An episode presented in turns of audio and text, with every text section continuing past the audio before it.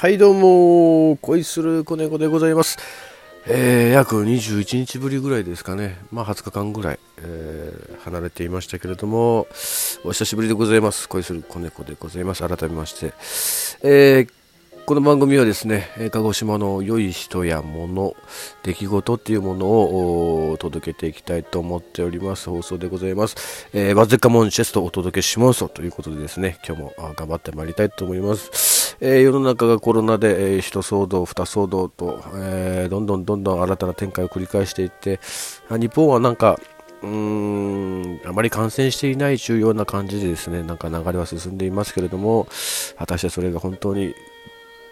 まあ、ちゃんとしたデータなのか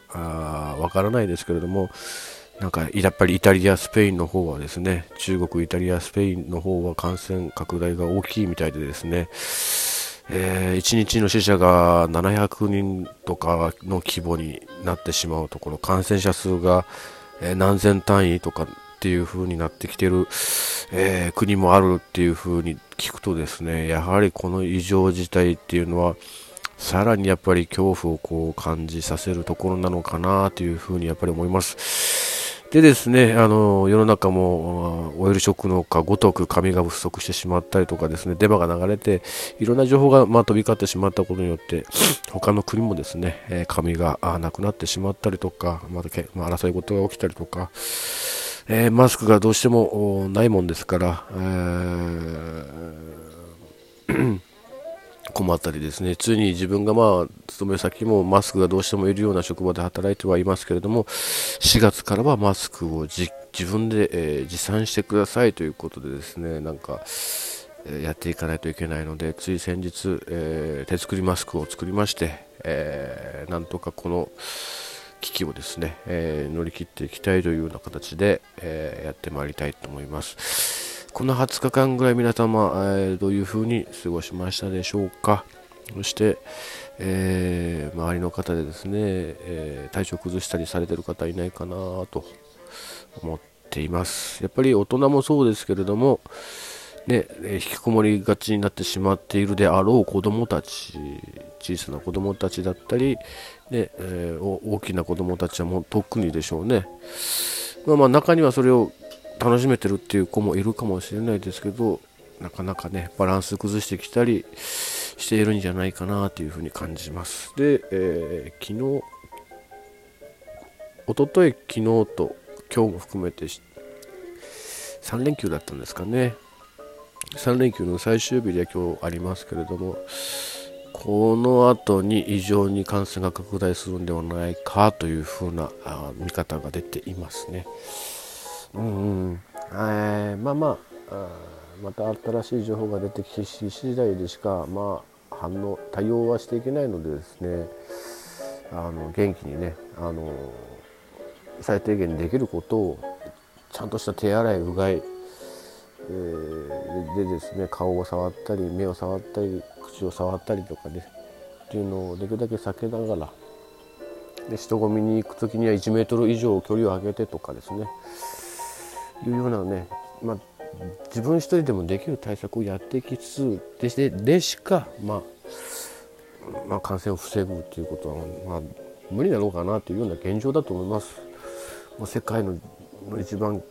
大変なところの情報を見てみればもっと大変ですし日本もいつどうなるか分か分からないというのは変わりはありませんからですね。はいえーまあ、コロナの話はまあこれぐらいにしてですねあの明るい内容楽しい内容の方に届けていきたいと思いますので今日は久しぶりっていうのもあってですね、えー お題ガチャからいきますか。はい。じゃあ、お題ガチャいきましょう。じゃじゃん。お題、友達以上恋人未満って具体的にどんな関係なの？これはね、人によって違うとは思うんですけども、個人的に友達以上恋人未満。でもね結構ねこの時期楽しいは楽しいんですよね。駆け引きにしてもその関係性のその盛り上がりが楽しい感じ。うん。具体的にどんな関係？なんだろうな。やっぱりこう友達なんだけど電話の頻度とかねメールの頻度とかっていうのはちょっとなんかこう友達の時とはこうちょっと違うぞっていうなんか独特な流れの時があると思うんですよ。例えば友達の時であればなんだろう今日どこ行くの遊びに行くのとかっていう親しいながらであったとしてもなんかいつもと違うこう場面を女子にしても男子にしてもなんか見るんですよね。まあ例えばなんだろうななんか今日眠れないとかですよ、うん、あの男子にしてもなんだろう今度どこどこ行かないかとか。なんかねお互いなんか日頃言わないことをこう言ってきたりとか。うん。何て言うんですかね。まあその時のこう兼ね合いですからねやっぱりね。うん。具体的にどんな関係って実際ね手とかこうつないだらじゃあどうかっていうのもありますけどもう手つないでる感じっていうのはそこそこねもうあれこれもいける前なんじゃないの？っていう恋人恋人っていうかまあ告白したらもういける前なんじゃないの？っていう成功例でもあるのでやっぱ、ね、手つなげるかどうかがやっぱり線が線引きができるんじゃないかな個人的には思ってます。なのでこのね手をつなげるか手をつなげないか。友達の時で手をつなぐっていうのはちょっとねノリにしてはねちょっとね「お前やめとけって!」みたいな感じにやっぱなりがちですでももうね若干あ恋してますよってなってくるとその「お前もうやめとけって」っていうその感じも若干こう周りから見ても本人からその当人同士からしてもやっぱ若干違うお互いのこの空気感があるって感じじゃないですかだからこの手をつないだ時つないでない時のこの雰囲気っていうのを具体的にはちょっとなってないですけど。こんな感じかな。はい。じゃあ次行きましょう。はい。じゃじゃん。うわすごい出てきましたね。戦争ってどうしたらなくなると思う？いやー私みたいなバカに聞かれてもですねすごい困るんですけれども、まあ、結局はですね国のお偉いさん同士だったりとかもしくは、まあ、内戦とかもありますからうん。結局ちゃんとした戦争でしょ。やっぱりなんだろうその政治自体をやっぱりしっかりとした体制にしなければ結局なんだろう内戦が始まって暴走してる人たちは国がいくるいくら制圧しようと思ってもずっとその反抗して反抗してになってしまうから一回もうなんかもう停戦せざるを得ないところまでやっぱり持っていかないとどっちかを気が済むまでにさせてしまわないとやっぱり同じことの繰り返しが起きてしまうのかなっていうふうに感じます。だから一度戦争的なちゃんとしたその武力を使った行使っていうのが終わるところまでまず持っていくでその後その国だったりその政治体制を作っている組織でしっかりとしたその戦争をするしないっていう条約だったり法律だったりとかっていうのをしっかり作っていかないことにはなんだろうまた戦争するきっかけを作りかねない状態になってしまう。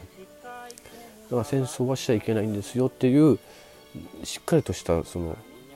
国の流れをしっかり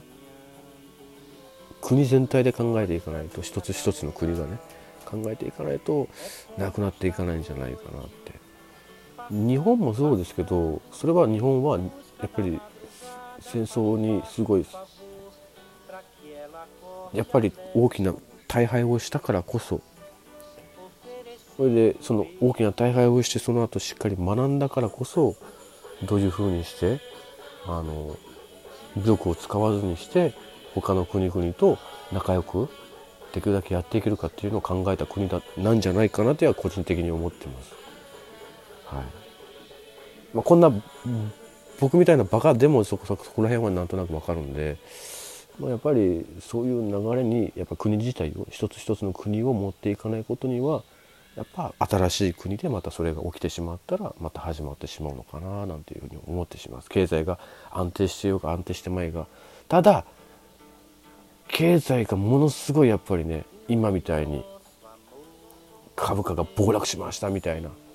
この何十年前前での出来事の例とかってなると結構そういう時期になりがちだったみたいですよ。なのでやっぱりそのフラストレーションが溜まっていきそれをぶつける先がどこになってしまうかっていうのは多分国にぶつけるしかない政治にぶつけるしかない違う国のせいだったんじゃないか宗教がどうだったんじゃないかとか、ね、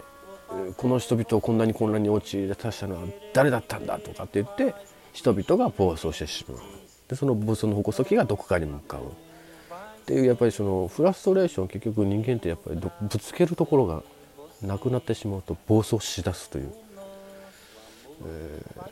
ー、生き物なのかなっていうふうにやっぱり感じてしまうのでそこの憎しみがやっぱり最終的にはなくならないことには憎しみのない人々との心をですね一人一人が持っていく国を作る国づくりをしていかないとぱり難しいのかなと。妬みひがひがみとかやっかみとかですね。一番怖いのはその憎しみだったりとかするのも一時的であったにしても継続的だったにしてもそれが続いていけばですねやっぱり、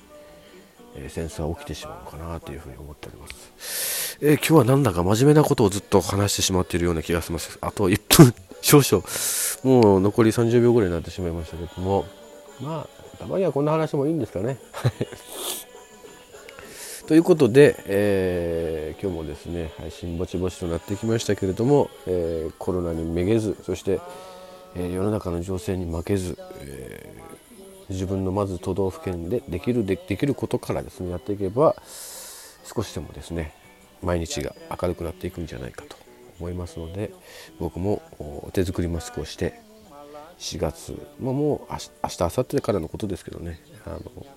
仕事にそしてやれることをやっていきたいと思います。では